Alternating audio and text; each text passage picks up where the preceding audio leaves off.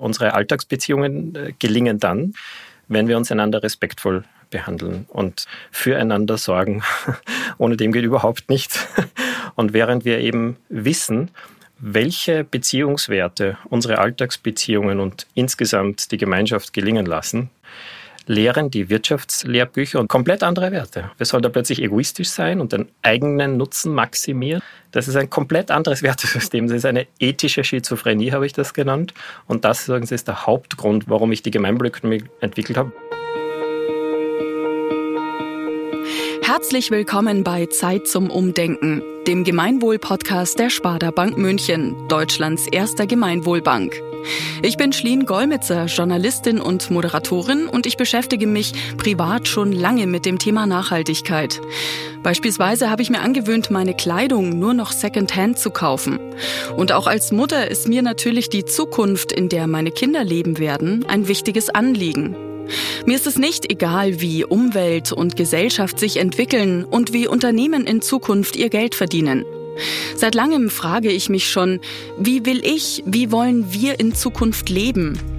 Wie sieht ein gutes Leben aus und wie funktioniert ethisches Wirtschaften?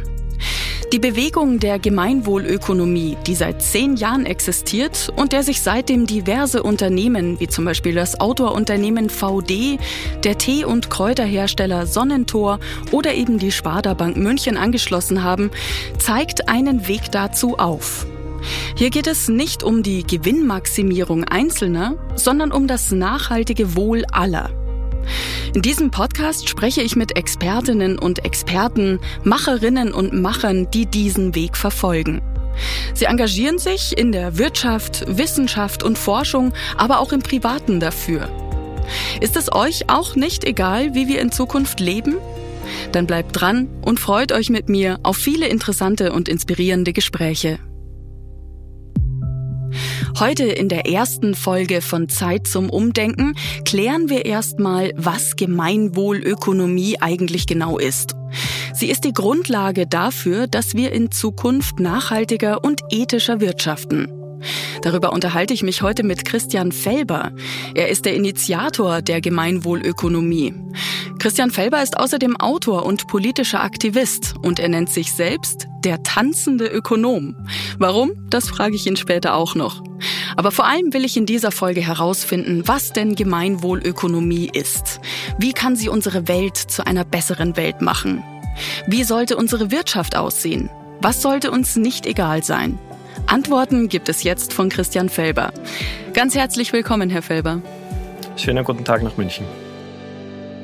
Herr Felber, ich habe es gerade schon angekündigt. Die große Frage ist natürlich gleich mal vorweg. Was ist Gemeinwohlökonomie eigentlich tatsächlich?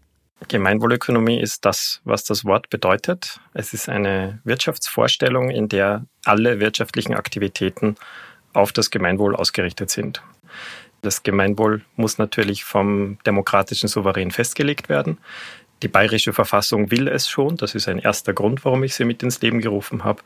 Artikel 151 sagt, die gesamte wirtschaftliche Tätigkeit dient dem Gemeinwohl. Aber dann ist natürlich die erste Frage ja, und wer entscheidet, was das Gemeinwohl ist? Und das müsste eben ein demokratischer Ausverhandlungsprozess sein.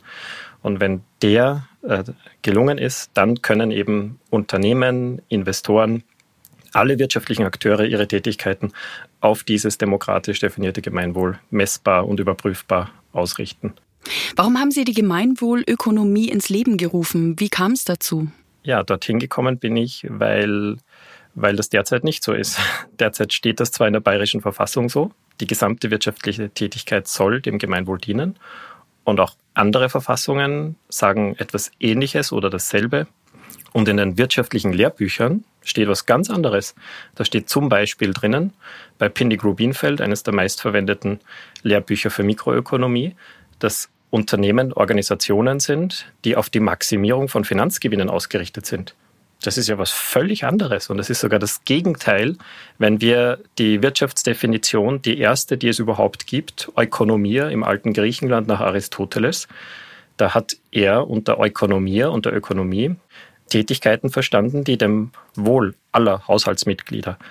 Und Geld und Kapital, materielle Güter insgesamt waren nicht das Ziel, sondern Mittel, Und wenn sich dieses Verhältnis verkehren würde, wenn Menschen zuerst nach Geld oder Kapital oder materiellen Gütern streben würden, dann wäre das gar keine Ökonomie mehr, sagt Aristoteles schon, sondern dann würde das die Ökonomie in ihr Gegenteil pervertieren, in die Chrematistike damals, die Kunst des Gelderwerbens und sich Bereicherns. Heute sagen wir Kapitalismus dazu. Und äh, das war jetzt vielleicht für manche ein bisschen ähm, abstrakt und theoretisch, aber äh, konkreter war mein Motiv, dass wir uns in der Wirtschaft tendenziell anders verhalten hm, sollen, dürfen, aufgerufen werden, als in unseren Alltagsbeziehungen. Also äh, unsere Alltagsbeziehungen äh, gelingen dann, wenn wir uns einander respektvoll behandeln und äh, miteinander kooperieren und einander helfen und füreinander sorgen. Ohne dem geht überhaupt nichts. und dabei in einem gewissen Grad eben nicht nur auf unsere eigenen Bedürfnisse, sondern immer auch gleichzeitig auf die Bedürfnisse. Es geht ja nicht um Altruismus in dem Sinne, dass ich nur auf die anderen achte, sondern dass ich immer auf mich und die anderen gemeinsam achte. Und während wir eben wissen, welche Beziehungswerte unsere Alltagsbeziehungen und insgesamt die Gemeinschaft gelingen lassen, lehren die Wirtschaftslehrbücher und wirtschaftswissenschaftlichen Lehrbücher komplett andere Werte. Und äh, wir sollen da plötzlich egoistisch sein und den eigenen Nutzen maximieren und gegen andere agieren und nach materiellen Gütern zuvorderst streben und Erfolg an finanziellen Kennzahlen messen. Das ist ein komplett anderes Wertesystem. Das ist eine ethische Schizophrenie, habe ich das genannt. Und das ist der Hauptgrund, warum warum ich die Gemeinwohlökonomie entwickelt habe, weil ich diese ethische Schizophrenie nicht nur wahrgenommen, sondern schlicht nicht mehr ertragen und ausgehalten habe und viele andere um mich herum auch und gesagt, das kann doch nicht sein, dass wir uns so einen Widerspruch antun. Und um diesen Widerspruch aufzulösen, habe ich die Gemeinwohlökonomie entwickelt. Jetzt äh, möchte ich noch kurz auf was eingehen, was Sie gerade schon erwähnt hatten. Äh, momentan basiert ja unsere Wirtschaft stark auf Wettbewerb und äh, die Gemeinwohlökonomie stellt Kooperation mehr in den Vordergrund. Was würde sich denn dadurch genau ändern?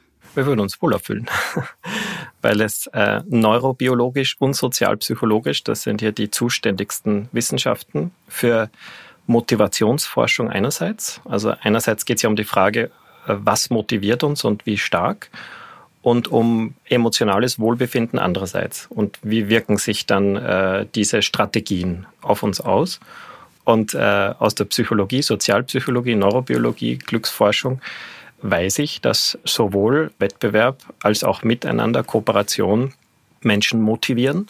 Jedoch zeigen Metastudien von hunderten Vergleichsstudien, die gemacht wurden, wie stark uns die beiden Strategien motivieren, dass uns die Kooperation stärker motiviert. Also ganz anders als Ökonomen das vermuten würden, motiviert uns die Kooperation stärker. Und der Grund ist, weil uns Kooperation anders motiviert als Wettbewerb. Und das wiederum liegt daran, dass das eben zwei unterschiedliche Verhaltens- und äh, eigentlich Beziehungsweisen sind. Wettbewerb ist eine Win-Lose-Anordnung. Das heißt, unser Erfolg schließt sich gegenseitig aus. Wenn du erfolgreich bist, verliere ich und umgekehrt. Und der zentrale Antrieb in dieser Konstellation ist laut wissenschaftlicher Forschung die Angst. Und das ist ganz vielen Ökonomen nicht, das lernen sie nicht, weil sie können nicht sagen, das Klügste, was wir tun können, ist uns über Angst alle systemisch zu motivieren. Das sagen sie natürlich nicht, weil sie es erstens gar nicht wissen und zweitens wäre das ein sehr schlechtes Argument. Und das Argument wird ja noch schlechter, wenn dann im Vergleich dazu die Kooperation, die definiert ist als äh, gemeinsamer Erfolg. Wenn du erfolgreich bist, bin ich es auch. Das heißt, ich entwickle eine ganz andere Strategie mit Mitunternehmen, hat dann radikale Konsequenzen, wie zum Beispiel, dass Unternehmen keine ewige Wachstumsstrategie wählen, sondern dass sie klein bleiben, ihre optimale Größe anstreben und systematisch darüber nachdenken, wie sie mit anderen Synergien erzeugen können zum Nutzen des großen Ganzen. Es geht ja dann nicht nur um Eigennutzenmaximierung, wie es die Wirtschaftslehrbücher lehren, sondern es geht ja dann um Gemeinwohloptimierung oder Maximierung. Jetzt bringen wir mal noch ein weiteres, äh, einen weiteren Fachbegriff mit ins Spiel. Zur Orientierung dient ja die sogenannte Gemeinwohlmatrix. Können Sie ein bisschen erklären, was es damit auf sich hat? Sehr gerne. Da würde ich jetzt nochmal gern grundsätzlich werden. Unsere erste, unsere Kronforderung, wenn man so möchte, ist, dass wir als erstes ein Gemeinwohlprodukt entwickeln. Wir sagen demokratisch komponieren, das an die Stelle des Bruttoinlandsprodukts tritt. Das Bruttoinlandsprodukt, für die, die es nicht genau kennen, das ist eine reine finanzielle Aggregation von Markttransaktionen völlig unabhängig davon, ob die menschliche Bedürfnisse befriedigen oder nicht, ob sie die Umwelt zerstören oder konservieren, ob sie den sozialen Zusammenhalt verstärken oder zerreißen. Also eigentlich, eigentlich ein furchtbar ungeeigneter Erfolgsmaßstab für äh, Wirtschaften. Deshalb haben wir nach einer Alternative gesucht, die auch methodisch korrekt ist. Wir messen wirtschaftlichen Erfolg an der Erreichung dieses Ziels. Und unsere Vorstellung ist, dass die Menschen zum Beispiel in Bayern oder in München oder in einem Landkreis oder dann später auch in Deutschland und der EU, dass die gefragt werden, was versteht denn ihr unter einem guten Leben für alle, unter höchstmöglicher Lebensqualität, unter Gemeinwohl. Und die äh, gehen dann in das Gemeinwohlprodukt ein als die 20 Teilziele. Dann haben wir nicht mehr eine Finanzkennzahl, nach der wir alle äh, streben, sondern dann haben wir ein Zielsystem aus 20 Teilzielen. Was dann genau dabei herauskommt, ist ein ergebnisoffener demokratischer Prozess. Und dann hätten wir das Gemeinwohlprodukt.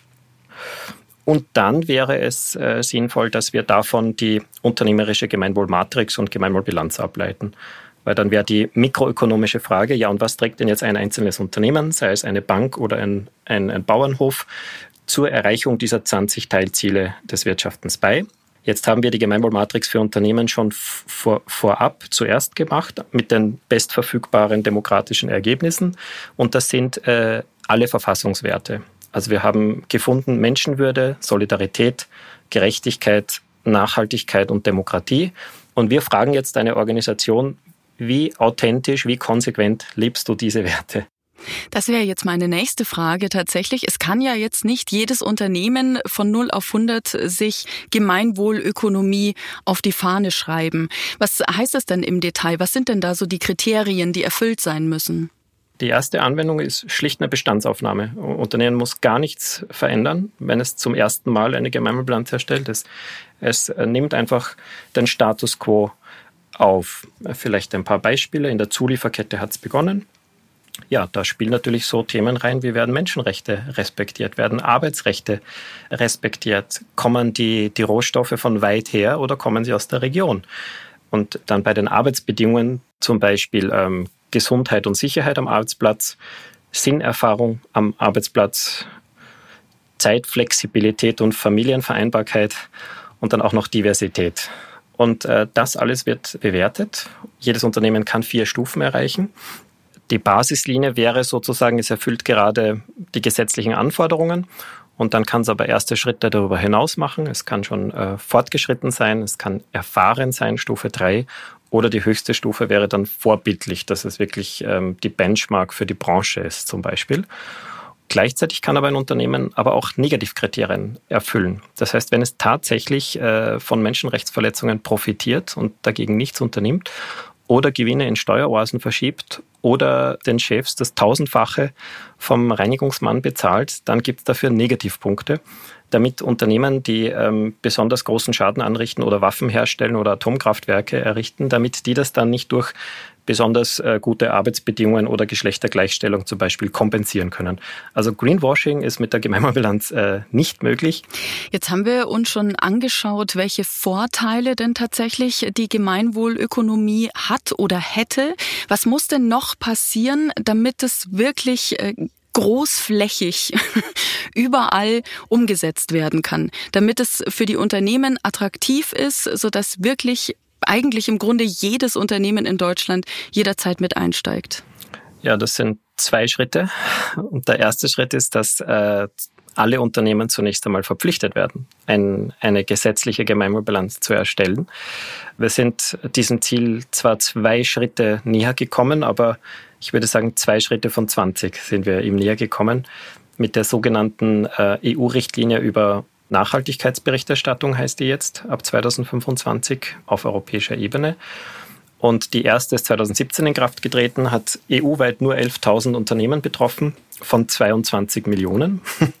Und die jetzt gerade in Überarbeitung befindliche Richtlinie wird 50.000 Unternehmen betreffen, also immer nur noch einen winzigen Bruchteil aller Unternehmen.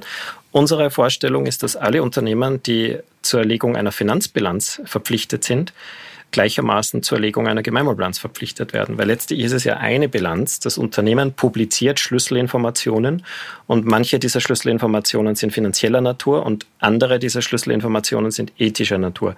Letztlich braucht es beides.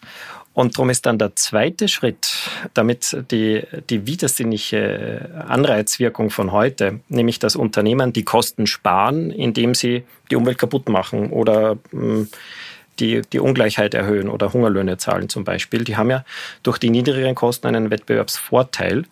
Und äh, verantwortlichere und nachhaltigere Unternehmen, die haben dadurch höhere Kosten und die haben einen Wettbewerbsnachteil. Und das ist sozusagen diese perverse Anreizwirkung der heutigen Marktwirtschaft. Und um die zu korrigieren, müssten eben Unternehmen mit guten Gemeinwohlplansergebnissen positive Anreize vorfinden, wie zum Beispiel, sie erhalten öffentliche Aufträge, Sie werden in der Wirtschaftsförderung bedacht, sie zahlen geringere Steuern, sie erhalten günstigere Finanzierungen oder sie handeln freier. Das ist das Ziel. Und ein kleines Beispiel gibt schon, das zitiere ich noch am Ende, weil, weil das sozusagen den Weg weist. Die Stadt Portland in den USA, die hat äh, heute schon beschlossen, dass Unternehmen, die eine hohe Ungleichheit zulassen zwischen den höchsten und den niedrigsten Gehältern im Unternehmen, die zahlen um 10 Prozent höhere Gewinnsteuer. Und wenn die Ungleichheit sogar den Exzessivfaktor 250 übersteigen sollte, dann zahlen sie um 25 Prozent höhere Gewinnsteuer. Das ist ein wunderschönes Beispiel von angewandter Gemeinwohlökonomie. Da braucht man keine Angst haben, dass, dass die Steuerannahmen veräppen, wenn man den gemeinwohlorientiertesten Steuererleichterungen macht. Im Gegenteil, es könnten theoretisch sogar die Steuereinkommen steigen. Aber eben die, die viel beitragen zum Gemeinwohl und zum Gelingen dieser demokratischen Gemeinschaft, die sollen dafür auch positive Anreize vorfinden und umgekehrt. Herr Felber, jetzt muss ich Ihnen noch eine letzte Frage stellen, die sehr wichtig ist. Ich habe Sie gerade angekündigt als den tanzenden Ökonom. Können Sie uns in einer ganz kurzen Antwort noch erklären, worum es da geht? Ich hoffe nicht um einen Schritt vor und zwei zurück. Wenn, dann umgekehrt. Äh, natürlich bin ich auch ein Lernender und äh, mache Fehler und darum gibt es auch äh, Schritte zurück.